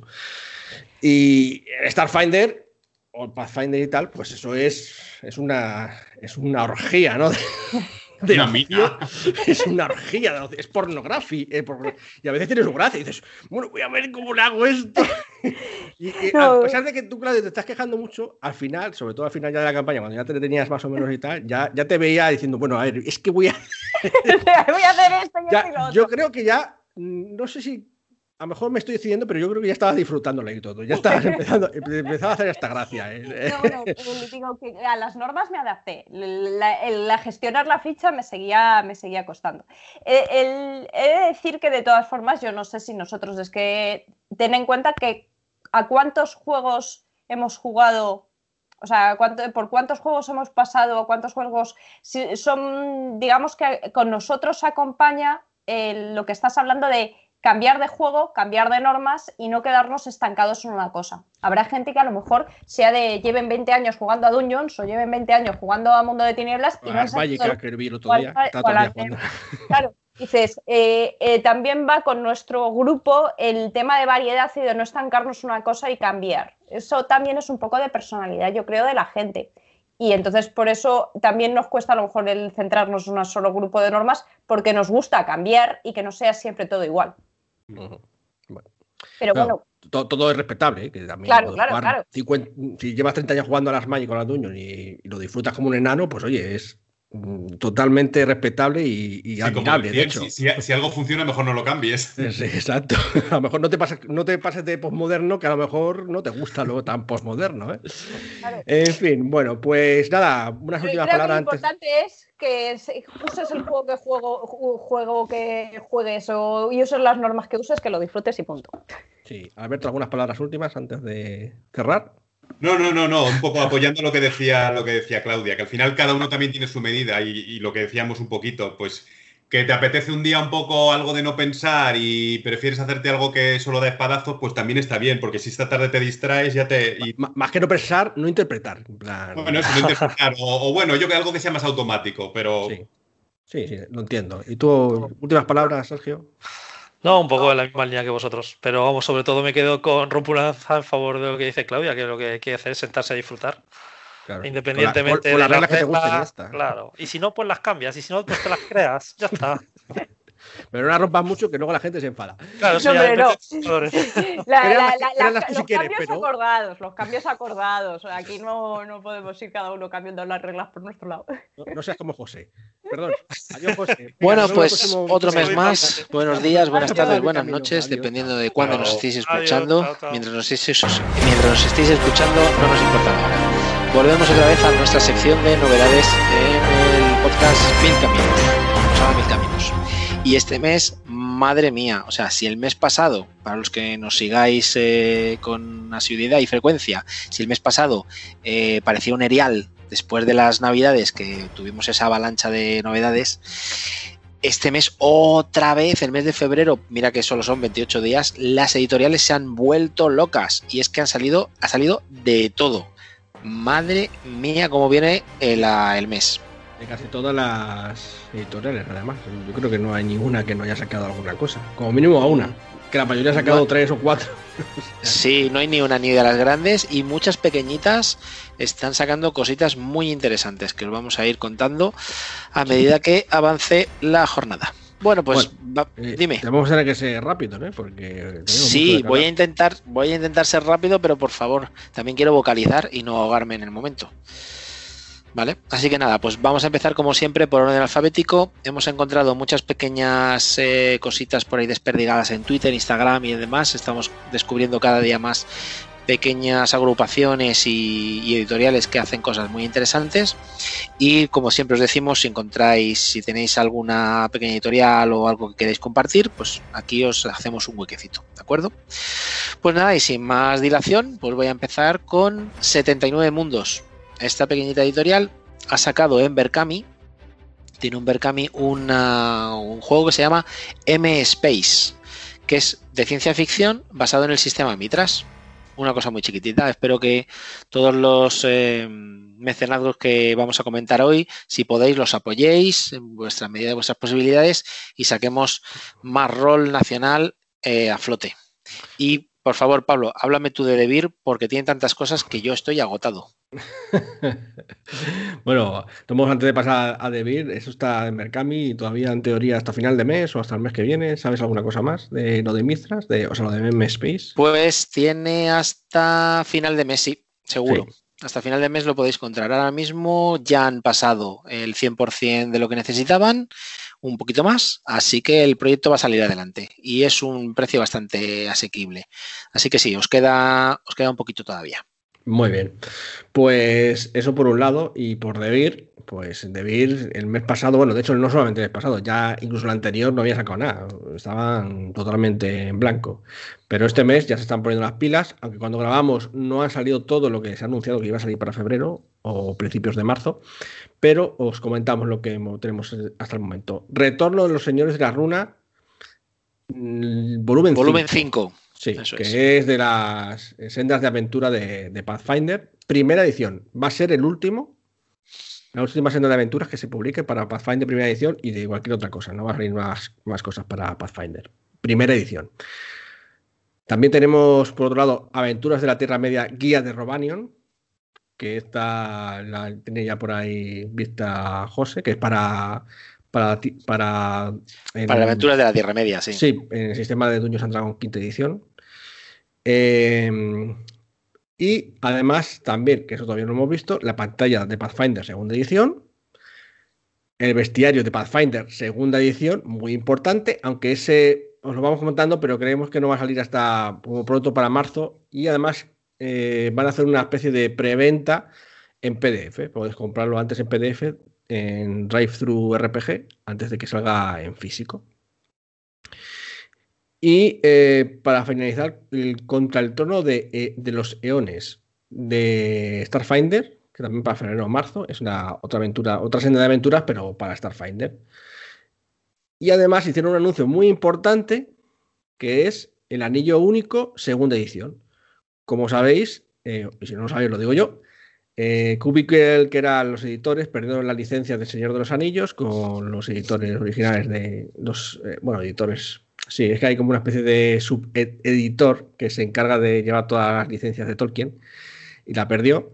Pero los autores de los del Anillo Único pues se han ido con otra editorial a hacer el producto, así que son los mismos que hicieron la primera edición, que tantos buenos resultados les ha dado y tanta gente le gusta, y va a sacar la segunda edición, eso sí, para 2022, solo, solo que lo han anunciado ahora. Y ya finalmente también han anunciado que va a salir más cositas para Fan Hunter, el juego de rol nacional, uno de los más eh, longevos que tenemos aquí en, España. Eso por una parte de Devir. Eh, bueno, ya tenemos también algo de una editorial que se llama Dragon Cry, no la conocía. Sí, es una editorial chiquitita y van a sacar eh, La Corona Demoníaca. Es la primera parte de una trilogía, ha salido a principios del mes de febrero y por lo que yo estuve leyendo, la verdad es que es súper épica. Es el grupo de aventureros que se meten a destruir al super malo malvadoso porque va a destruir el mundo y ellos son los únicos que pueden, que pueden solucionarlo. Así que es muy de esto de... No es narrativo, no es narrativo. Pues o sea, la gente, la gente es épico, pero es muy épico. Por lo que leí es que se me, vamos, me dieron ganas de comprarlo solamente para, para destrozar cosas. Sí, sí. Bueno, eso por el lado de Dragon Cry, que bueno, pues ahí lo tenéis. Eh, y luego en Edge. En Edge, por fin, que ya hemos hablado de ello en varios meses anteriores, van, ya han sacado a mediados del mes de febrero historias del bucle y la pantalla. Creo que también han traído dados, si no han llegado ya, llegan el próximo mes. Y, eso, que está basado en los dibujos de este hombre sueco que os comentamos, las ilustraciones, y en esos años 80 que nunca existieron, con esa ciencia, ciencia avanzada alrededor del acelerador ese de, positrones, neutrones o de lo que sea. Pero bueno, que ya ha salido. Stranger Things en juego de rol, ¿no? sí, Stranger Things con ciencia ficción, una cosa, una mezcla muy rara. Sí, aunque no está tan bonita como a niños, por lo que yo veo las ilustraciones, como otros juegos que, quiero decir, interpretar niños, aunque supongo que también podrán interpretar niños. eso ya cada uno. esperamos. sí, sí, porque la serie sí que hay muchos niños protagonistas, del estilo de, Stranger Things, de Kids on Bikes, de este estilo, de estos niños que van por esa, esa Suecia en bicicleta en la que podías ir los años 80 y no te pasaba absolutamente nada. También puede ser parecido a este, ¿cómo se llamaba esta serie alemana Dark? ¿Era? Sí, pero Dark eh, tiene otro, otro ambiente. Bueno, también es así un Estaba pensando en Verano Azul. que también ibas con la bici cantando. No creo que sea tanto por ahí, pero bueno, sí. Lo de historias de bucle, yo creo que tiene más que ver con Dark que con Verano Azul. ¿eh? Aunque, aunque te lo repitan en bucle ¿eh? todos los años. también, también. También. Bueno. y luego otra editorial pequeñita, sí. otra editorial pequeñita, ediciones TIT, que hablamos de ella hace unos meses porque son los que sacan. Ah, ahora se me ha ido la cabeza. Os digo primero lo que han sacado y luego os digo lo que han sacado. Ah, sí, Ragnarok, que sacaron hace unos, unos meses otro suplemento de Ragnarok. Van a sacar La sombra funesta de las ruinas de Roca Vieja. Lo tienen en Berkami. Es de Dungeon, eh, Dungeon Chulu, o Cthulhu, como le gusta decirlo a, a Pablo. Y lo tienen en Berkami. Acaba de salir, como quien dice. Pero vamos, tenéis todavía días para conseguirlo. A un precio súper eh, asequible también. Bueno, también tenemos otra chiquitita, Iruka. Irukoa. Irukoa, perdón. Irukoa. Estos son. Nada, no te preocupes. Es que vamos a querer faltar. Estos son la, la gente que está sacando túneles y trolls que es ese mm, juego clásico que salió más o menos a la vez que Duños and Dragons para competirle un poco y han sacado el Naked Doom, que es un módulo para jugar en solitario. Tú juegas tú solo. Te, resulta que algo has hecho y te sueltan medio desnudo y sin nada en un dungeon. Y a la y tú te las compongas. Sí, de hecho la portada sale una señora así con poca ropa y dice, ¿qué pasa? ¿Que más desnudo por ahí? Pues sí, parece ser que sí, ¿no? Sí, parece ser que sí. La, la, sinopsis que lees es que te han quitado prácticamente todo y vas como en calzoncillos por el dungeon y ala, soluciona de las. Así que nada, ahí está. También un precio súper, súper asequible. Y tiene muy buena pinta. Luego tenemos a HT Publisher, que como siempre saca un montón de cosas. Eh, este, este mes no saca tantas cosas, pero tiene por delante un Berkami muy bestia. De hecho, su Berkami más exitoso hasta el momento, ¿no, José? Sí, están sacando Deadlands, la Deadlands original, no el Extinción ni el, estas versiones que hay de Deadlands. Y la verdad es que está, le está yendo muy bien. En las primeras 24 horas lo reventó y después ha seguido subiendo como la espuma. Han tenido que ir añadiendo metas y más metas y más metas. Y van a tope. Han sacado esto y claro, yo creo que están muy centrados ahora mismo en, sacar este producto este mes, así que se los perdonamos porque vienen de sacar muchas cosas. También han solucionado el problema que tuvieron en imprenta con la era de los Daikayus, sí. como se pronuncie, que por fin ya lo tenemos sin, ese, sin esas ondulaciones. Y también ha sacado el suplemento este de la aventura esta de, Infierno en la Tierra, de Deadlands Infierno en la Tierra, el de la Era de los Gusanos, que es un, es un pedazo tomo bien gordo. Sí, sí, sí. Así que creo que este mes han cumplido. Como siempre, vamos, no, no nos faltaría jamás. No, no, no. Bueno, también luego tenemos otra chiquitita, pero bastante conocida, que es la marca del Este, que han sacado el Hazañas Bélicas. Hazañas Bélicas, el Brecourt Manor. Eh, esto sale a final de mes, Eh, a lo mejor cuando lo estéis escuchándonos todavía no ha salido, pero yo diría que ya hay existencias, porque lo he visto en su tienda oficial de la marca del Este, en Tesoros del Este, en Tesoros de la marca, ya está con stock. Entonces, esto es eh, para el juego de Sturm and Burg, que es que no estoy muy, que es también una sub, subtrozo del Valkyrie, y es em, pues las hazañas bélicas que, leían nuestros padres para jugar en ese sistema y son eh, escenarios eh, estilo sandbox de la Segunda Guerra Mundial. Este en concreto pues es la batalla de Brecourt Manur, que de los aliados, tal como te explican en la sinopsis, es para mm, liberar una serie, destruir una serie de cañones para el desembarco de Normandía del día D tiene muy buena pinta, la verdad. Y también otro precio, la verdad es que estamos viendo cosas a muy buen precio y con mucha calidad. Bueno, eso está bien. Y bueno, hablando de otros que vuelven, porque también habían estado un poquillo paradillos, los de No Solo Roll, que también nos sacan un montón de suplementos. te dejo que lo comentes tú porque estás en... Es parte interesada. Bueno, sí, ahora comentamos al final. Pero bueno, os, comento los primero los que no son tan interesados por mí, pero que también están bien, que es Conspiradores, Nieblas y Colmillos para el resurgir del dragón, basado en el sistema de quinta edición de Dungeons. Y bueno, pues es otro. Creo que es una aventura, ¿no? ¿Puede ser una aventura? Sí, es una aventura. Luego tenemos una preventa, eh, que es La Maldición de Signo Varillo, que está basado en los mitos de Cthulhu. Sí. Como siempre. que bueno, pues tiene pinta interesante. Es también de los mismos, un poco conceptos como de cultos, eh, ¿cómo se llama? Innombrables. innombrables. Bueno, interesante, ya sabes, de innombrable. Hablando de innombrable.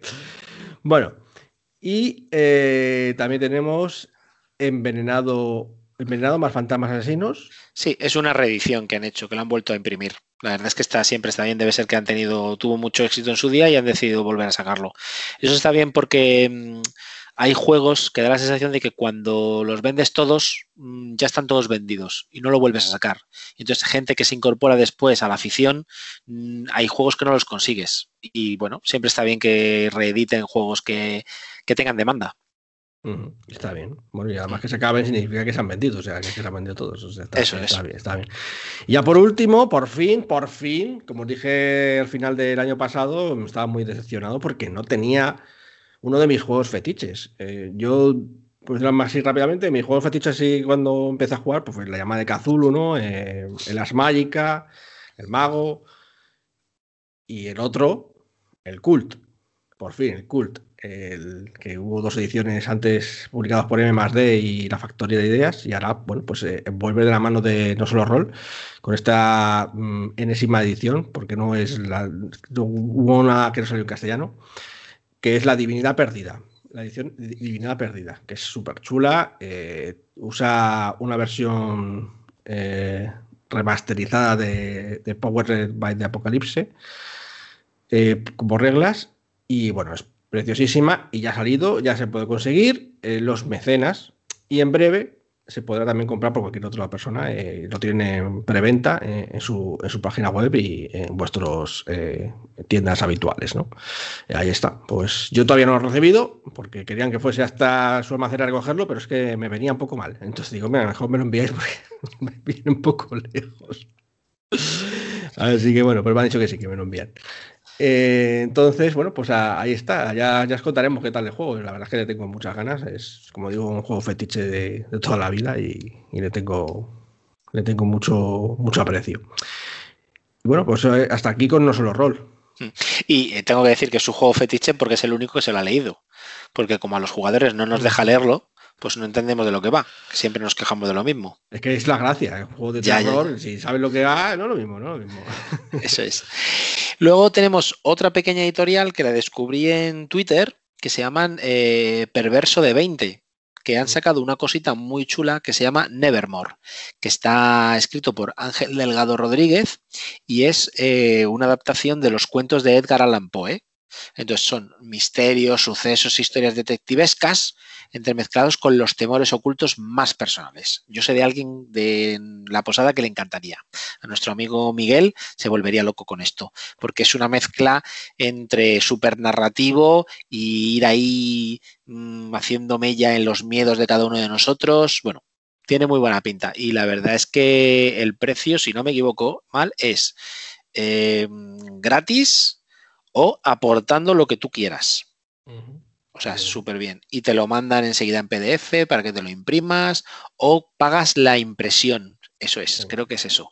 Sí, porque será de estos de mm, eh, impresión, a demanda. Sí, eso es. Eso es. Entonces, los chicos dicen que ellos no quieren ganar dinero con el libro, que solamente te cobran lo que, lo que les cuesta imprimirlo.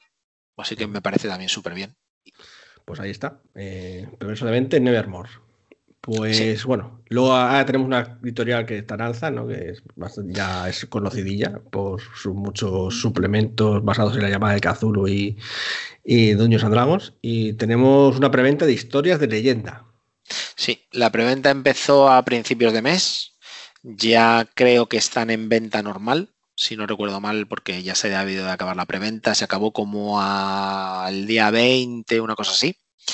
Y es el recopilatorio de los mejores Shadow Shots. Ellos tienen, eh, Shadowlands tienen un modelo de negocio interesante, que es una suscripción mensual, quincenal, anual y demás, suscripciones, y que pagas una cantidad y cada X cuelgan aventuras nuevas de sus líneas. Creo que sobre todo vas para las líneas de 5E, o sea, de quinta edición, y tienen muchas para la línea de Providence. Hay bastantes escritas por Ricardo Ibáñez y por otros de sus, de sus grandes escritores, y tiene muy buena pinta, la verdad.